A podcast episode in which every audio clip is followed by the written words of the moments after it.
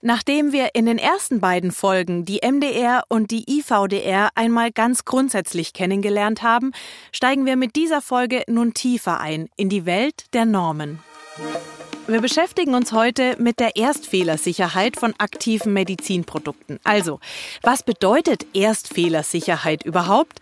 Woher wissen Hersteller, welche Produkte erstfehlersicher sein müssen? Und wo genau finden sich die Anforderungen für Ihr Produkt? Normenchecker, der Podcast rund um die Prüfung und Zertifizierung von Medizintechnik. Herzlich willkommen bei Normenchecker. Mein Name ist Andrea Lauterbach. Schön, dass Sie wieder mit dabei sind. Hersteller sind gesetzlich verpflichtet, die funktionale Sicherheit für die Geräte, die programmierbare elektronische Systeme, einschließlich Software enthalten, zu bewerten. Was das genau bedeutet und wie das geht, darüber spreche ich heute mit Alba Marina Malave dos Santos. Sie ist Elektroingenieurin, kommt ursprünglich aus Venezuela und seit 2017 ist sie funktionale Sicherheitsprüferin bei TÜV Süd. Hallo, Frau Malave. Hallo, guten Tag. Ich freue mich sehr, dass wir miteinander sprechen. Frau Malave, als funktionale Sicherheitsprüferin testen Sie, ob Geräte mit den Normen zur elektrischen und mechanischen Sicherheit konform sind. Ich würde gern mit dem einsteigen, was wir ja eigentlich unbedingt vermeiden wollen, die möglichen Fehler nämlich. Was muss man denn bei aktiven, also Medizinprodukten, die von einer Energiequelle abhängen, überhaupt an Risikofaktoren im Blick haben? Wenn man sich vorstellt, was ein aktives Medizinprodukt macht oder machen kann, kommen zwei Situationen als Beispiel vor. Entweder funktioniert das Gerät gar nicht oder es funktioniert aber außerhalb der Spezifikationen. Geräte, die beim Ausfall zu einem unakzeptablen Risiko führen könnten, wären zum Beispiel Beatmungsgeräte oder Herz-Lungen-Maschine. Wenn sie stoppen, könnte sogar der Patient sterben. Andere Fall wären Lasergeräte oder Inkubatoren, die, wenn sie außerhalb der Spezifikationen arbeiten, zum Beispiel zu hohe Leistung oder zu hohe Temperatur, der, der Patient verletzen können. So, die Hersteller sollten feststellen, welche Komponenten für die Sicherheit relevant sind und dementsprechend Maßnahmen implementieren. Wie hat sich denn der technische Standard in den letzten Jahren entwickelt? Damals war es die funktionale Sicherheit oder die Erstfällersicherheit nur in eine partikuläre Norm oder in partikulären Normen genannt. Aber jetzt, seit wir die MDR haben, seit 2017, ist es verpflichtet für die Hersteller, Erstfällersicherheit zu implementieren.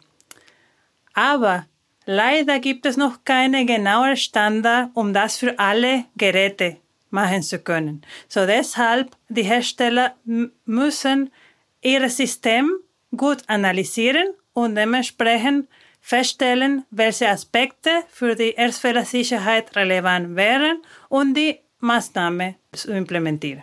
Haben Sie da ein Beispiel für uns aus Ihrer Praxis, aus Ihrem Alltag? Also, wir arbeiten normalerweise mit allen möglichen aktiven Medizinprodukten. Aber von der Dialysemaschine Welt haben wir eine sehr gute, detaillierte, partikuläre Standard. Und da sind Anforderungen zu der Erstfällersicherheit sehr gut beschrieben. Also für die Dialysemaschinen es ist verpflichtet, dass sie ein Kontrollsystem und ein Schutzsystem haben, um Fehler zu vermeiden, die zum Beispiel zu einer zu hohen Temperatur beim Dialysat führen könnten oder zu einer Luftinfusion zu den Patienten führen könnten. Also bei Dialysemaschinen sind diese Aspekte relevant und die müssen vermieden werden. Bevor wir jetzt näher darauf eingehen, wie hier die Risikoanalyse und das Testing ablaufen können, vielleicht können Sie noch mal kurz erläutern, was genau ein Erstfehler ist und was bedeutet es demnach, wenn Produkte erstfehlersicher sind? Genauere Beschreibung zur Erstfehlersicherheit findet man in dem Standard. So in den Normen gibt es eine bestimmte Beschreibung, was Erstfehlersicher und Erstfehlersicherheit bedeutet. Aber in der Praxis nehmen wir das so, dass die, die Geräte oder Fehler in den Geräten dürfen niemals die Sicherheit des Patienten einschränken. So, deswegen sollten die Hersteller evaluieren und feststellen, okay, was kann schiefgehen, was könnte für einen Fehler auftreten und dann äh, die, die Maßnahmen dazu implementieren. Ein Erstfehler, ein Erstfehlersicher Gerät wäre, wenn alle möglichen Fehler entweder vermieden werden oder entdeckt werden und dann das Gerät wird den sicheren Zustand setzen. Wo liegen denn da noch die Risiken für den Patienten? Wie vorher erwähnt, also es gibt die Möglichkeit, dass der, das Gerät nicht funktioniert. So, wenn wir von einem Beatmungsgerät sprechen, wenn das Gerät stoppt, dann wird der Patient nicht mehr beatmet.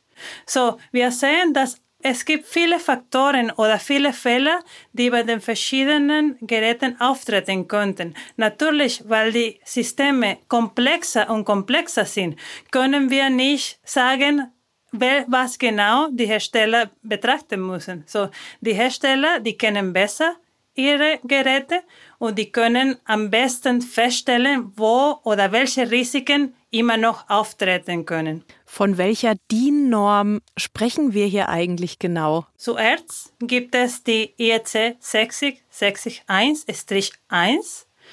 Diese Norm ist die Grundnorm für elektrische und mechanische Sicherheit und die beinhaltet verschiedene Anforderungen zum elektrischen und mechanischen Sicherheit und sogar hat ein Kapitel zum Erstfehlersicherheit. Die wäre die erste Stelle, wo man Anforderungen zur Erstfehlersicherheit finden könnte. Aber das ist sehr allgemein beschrieben und ist abhängig auch von der Risikoanalyse des Herstellers. Deswegen gibt es auch die Strich 2 Standards oder was wir partikulären Normen nennen, die für bestimmte Gruppen von Geräten ausgestellt wurden. Ich habe damals von Dialysemaschinen gesprochen, von Beatmungsgeräten, von Inkubatoren. Alle diese Geräte haben eine partikuläre Norm, eine Strich 2 Standard. Und diese Normen beinhalten eine ausführliche Beschreibung von den Anforderungen zur funktionalen Sicherheit. Natürlich nicht alle Gerätearten haben so partikuläre Normen. So, wenn wir keine partikuläre Norm haben für, de, für, ein, für ein bestimmtes Produkt, dann konnten die Hersteller Normen für ähnliche Produkte nehmen, und sie, um sich orientieren zu können. Das ist, was wir als Standardtechnik nehmen würden.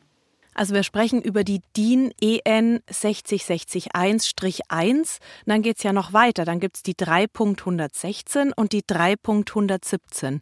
Wie unterscheiden sich diese beiden?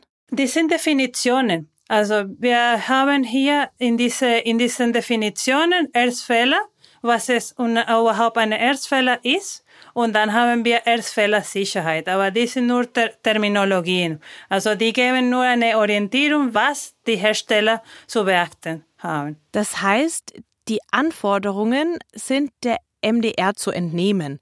Und an welchen Normen können sich denn die Hersteller orientieren? In Europa sind die Hersteller verpflichtet, die MDR zu nehmen, wenn sie äh, Produkte auf dem europäischen Markt verkaufen wollen.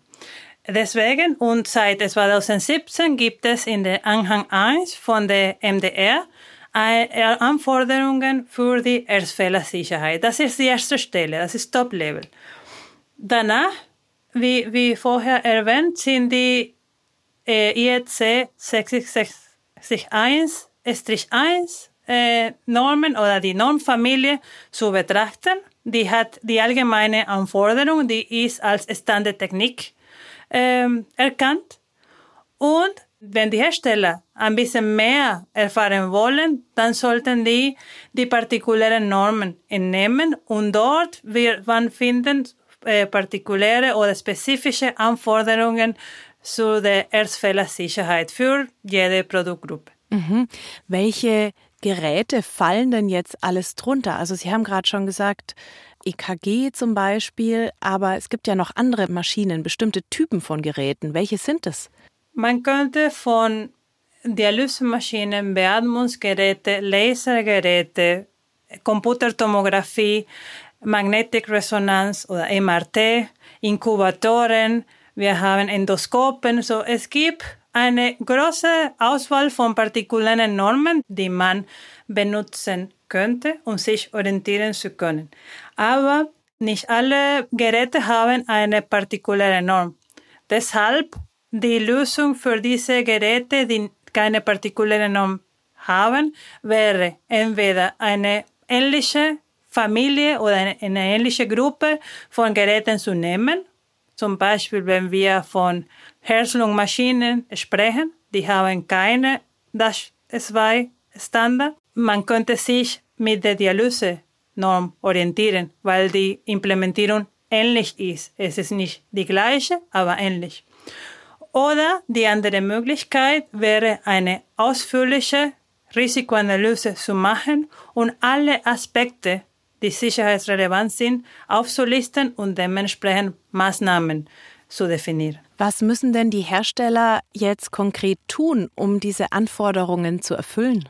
Die erste Option, und die, die, die Hersteller haben, wäre eine richtige, eine ausführliche Risikoanalyse zu machen so alle Aspekte aufzulisten, die die Sicherheit beeinschränken könnten. Aber es ist nicht für alle einfach. Es ist auch nicht so simpel, wenn wir die Komplexität der Systeme zurzeit sehen. Deshalb nutzen wir seit einigen Jahren die Sicherheitsarchitekturen als Tool, um die Erdfehlersicherheit zu schaffen. Also die Hersteller sollten Sicherheitsarchitekturen implementieren und das können sie machen, wenn sie die Geräte als System betrachten, Schutzziele definieren, eine bestimmte Performance-Merkmale feststellen und dann dementsprechend die Sicherheitsarchitektur entwickeln und, und dann dementsprechend testen. Die Begriffe Sicherheitsarchitektur und Risikoanalyse sind jetzt schon mehrfach gefallen. Sehen wir uns beide einmal genauer an. Bei der Risikoanalyse geht es darum, das Sicherheitsrisiko eines Medizinprodukts verlässlich einzuschätzen. Man fragt, welche potenziellen Gefährdungen gehen mit der Anwendung des Medizinprodukts einher und welche Sicherheitsmaßnahmen müssen im Produkt umgesetzt werden, um das Eintreten dieser Gefährdungen möglichst auszuschließen. Medizinproduktehersteller müssen hierfür ein Konzept erstellen, dokumentieren und aufrechterhalten. Denn die Analyse erstreckt sich auf alle Phasen des Produktlebenszyklus. Zum Einsatz kommt dabei die Norm ISO 14971. Unter Sicherheitsarchitektur versteht man die Gesamtheit aller Sicherheitskonzepte eines Medizinprodukts. Dazu vielleicht ein Vergleich. Ähnlich zu einem Hausbau bedient sich der Architekt verschiedener Elemente, um die Sicherheit des fertiggestellten Produkts zu gewährleisten. Bei einem Medizinprodukt kommen hier zum Beispiel bestimmte Bauteile, validierte Software oder redundante Systeme zum Einsatz. Was bedeutet es denn für die Hersteller, wenn in der MDR von angemessenen Mitteln für die Reduktion von Risiko die Rede ist? Das klingt ja jetzt doch recht schwammig. Die MDR hat drei, ein dreistufiges System für Gegenmaßnahme oder Mitigationsmaßnahme definiert. Und die fordert zuerst, dass die Hersteller die Geräte von Konstruktion her sicher machen was es nicht immer einfach ist, weil manche Konstruktionbeschränkungen die Funktionalität des Gerätes beeinflussen können. Dass es nicht mehr möglich wäre, das Gerät überhaupt zu benutzen. Deshalb gibt die MDR auch eine zweite Möglichkeit, so Schutzmaßnahmen für die Risiken zu implementieren. Und was bedeutet das? So, die Hersteller werden eine Risikoanalyse machen, feststellen, was konnte passieren, was konnte ein Fehler oder wo konnte ein Fehler auftreten. Und dementsprechend ein Schutzsystem oder eine Schutzmaßnahme implementieren, was wir sehen in der Praxis für Inkubatoren, zum Beispiel für die Temperatur, wäre ein Sensor, ein, ein extra oder ein zusätzliches Temperatursensor in der Maschine gesetzt, damit es entdeckt wird, wann die Temperatur außerhalb der Limits ist. Also das ist eine Möglichkeit, die die Hersteller haben. Wenn es nicht möglich wäre, eine Schutzmaßnahme zu implementieren, wäre die letzte Option dann Sicherheitsinformationen in der Art von Schulungen ähm, zu den Anwendern zu geben. Aber natürlich muss man auch nachweisen können, dass diese Sicherheitsinformationen effektiv sind und dass es nichts mehr möglich ist, außerhalb dieser Informationen an den Anwender zu geben. Hm. Kann es auch beinhalten, dass die Benutzer in der Handhabe der Geräte geschult werden? Ja, es gibt natürlich Geräte, die zu Hause verwendet werden und die Geräte oder die Information, die weitergegeben wird, sollte angepasst werden für die Menschen, die keinen Hintergrund von der Medizin zum Beispiel haben. Aber normalerweise es ist so, dass um Benutzerfehler zu vermeiden, werden auch die Benutzer oder die Anwender, die Krankenschwester, die Ärzte geschult und diese Information wird weitergegeben. Erfahrungsgemäß ist eine Gebrauchsanleitung oder ein Trainingsmaterial sehr, sehr, sehr detailliert. Manchmal diese Information könnte nicht genau verstanden werden. Deswegen es ist es wichtig, dass die Hersteller in der Lage sind zu bestätigen, dass die Information, die sie weiter an den Anwender geben, effektiv ist und dass sie, weil das für alle klar ist, was passieren könnte, wenn etwas nicht richtig gemacht wird. Wann ist denn der Punkt, an dem man als Hersteller sagen kann, okay, ab jetzt ist mein Produkt sicher? Wann müssen denn die Nachweise dafür stehen? Die Nachweise sollten immer stehen, aber die Art von, von den Nachweisen ist anderes, abhängig von den Maßnahmen, die implementiert wurden. Wenn wir von Erstfällersicherheit sprechen, dann betrachten wir maximal zwei Fälle. So, ein erster Fehler kann immer auftreten. Die sollte nicht für den Patienten gefährlich sein. Und wenn dieser Fehler nicht entdeckt werden kann, auf irgendwelchen Gründen, weil, weil das System das nicht detektieren könnte, dann nehmen wir einen anderen Fehler. Diese zwei Fehler oder die Kombination von den zwei Fehlern sollte auch nicht gefährlich sein. So, wenn die Hersteller die Risikoanalyse ausführlich machen und die verschiedenen Fälle betrachten und danach das Gerät ist immer noch sicher, dann könnte man sagen, jetzt brauchen Sie nicht mehr zu machen, das Gerät ist sicher. Aber die Nachweise sollten da sein, in, in einer Art von Test oder Spezifikationen sollten da liegen, damit es für alle nachvollziehbar ist für die Behörde, für die benannte Stelle und auch für die Hersteller, was gemacht wurde und wie wurde die Erstfällersicherheit betrachtet und geprüft. Warum ist denn eigentlich ein traditionelles Testreport für den IEC 60601-1 nicht mehr ausreichend? Erfahrungsgemäß sind Testreports sehr allgemein gemacht. Es ist nicht möglich zu wissen, was genau getestet wurde, welche Fehler simuliert oder produziert wurden für den Test. Es ist normalerweise nur als Pass oder Fail gekennzeichnet, aber nicht, das wurde nicht genau beschrieben, was gemacht wurde.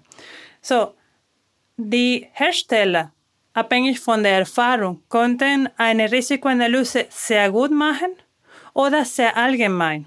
Und das können wir in einem Testreport nicht nachvollziehen. Deshalb ist es für die benannte Stelle wichtig, dass wir eine klare Beschreibung der Erdfällersicherheit haben und auch Nachweise haben, wie es getestet wurde und wie es sichergestellt wird, dass das Gerät immer den sicheren Zustand erreicht. Auf was muss ich mich da als Hersteller gefasst machen? Wie viele Seiten gibt es zu studieren vorher? Die IEC 661-1 hat ungefähr 400 Seiten, die viele Anforderungen für elektrische und mechanische Sicherheit haben. Für Erdfehlersicherheit gibt es ein paar Kapitel, aber was es für die Hersteller bedeutet, ist, dass alle eine sehr detaillierte Risikoanalyse machen müssen.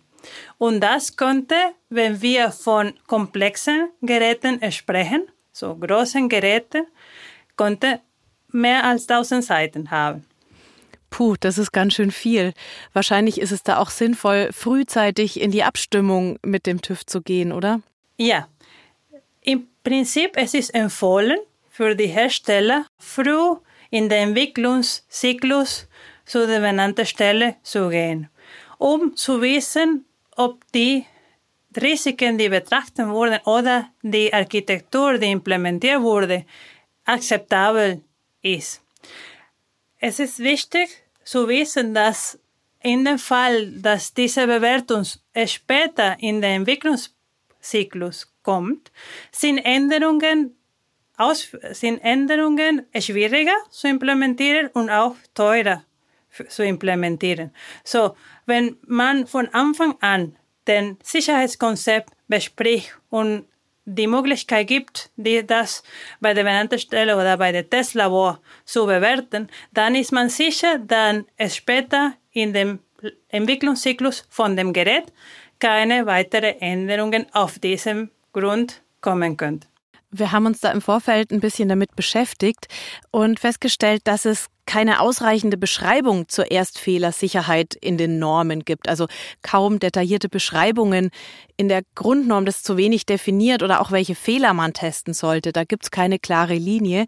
Aber der TÜV Süd bietet hier ja beispielsweise FAQs zu den entsprechenden Sicherheitsarchitekturen auf der Website an. An denen können sich die Hersteller gut orientieren. Frau Malavé, ganz, ganz herzlichen Dank für diesen Einblick. Vielen Dank für unser Gespräch. Vielen Dank Ihnen auch. Dass Medizinprodukte funktional sicher sein müssen, steht außer Frage. Der Weg dorthin, vor allem was die Anforderungen an die Erstfehlersicherheit angeht, ist für Hersteller sicher nicht leicht. Darum hier nochmal zusammengefasst. Das können Hersteller tun. Das beste Tool, das Sie haben, um Erstfehler zu entdecken, ist das eigene Risikomanagement. Wenn das gut implementiert ist, ist das schon die halbe Miete. Bevor Sie alle möglichen Komponenten einzeln betrachten, arbeiten Sie mit einer Sicherheitsarchitektur. Gedanken zur Sicherheitsarchitektur sollten Sie sich ohnehin von Anfang an machen. Im Idealfall ist der Prüfdienstleister an diesem Punkt schon im Loop und kann bei der Auswahl der richtigen Testings helfen.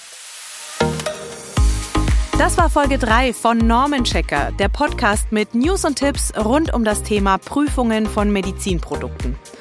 Normenchecker ist ein Podcast des TÜV Süd, produziert von Ikone Media. Und ich bin Andrea Lauterbach. Alle Informationen zum Podcast und zur Folge finden Sie auf der Website von TÜV Süd und hilfreiche Links stehen in den Show Notes. In der nächsten Folge geht es dann um die Anforderungen an die Biokompatibilität von Medizinprodukten. Noch nicht mit beschäftigt? Keine Sorge, das bekommen wir alles hin. Ich freue mich, wenn Sie wieder mit dabei sind.